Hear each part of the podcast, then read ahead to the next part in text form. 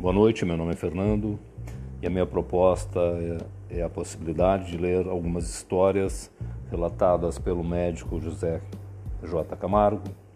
Ele é natural de Vacaria, nasceu em 6 de agosto de 1946, no primeiro aniversário da bomba de Hiroshima. São reflexões e histórias de um médico.